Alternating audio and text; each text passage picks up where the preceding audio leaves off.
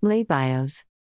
Les gray ni disposés en pas d'un terme unique pour exprimer ce que nous entendons par le mot vie.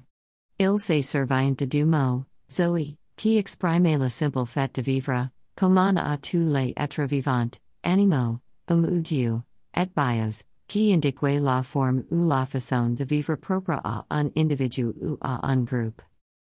Les bios ni consistent pas à restituer la vérité d'une vie dans ces événements mais à faire l'éloge d'une existence exemplaire. Elle pour fonction de construire l'identité nationale. Si l'histoire se concentre sur des faits collectifs, les bios s'interessentent aux faits individuals.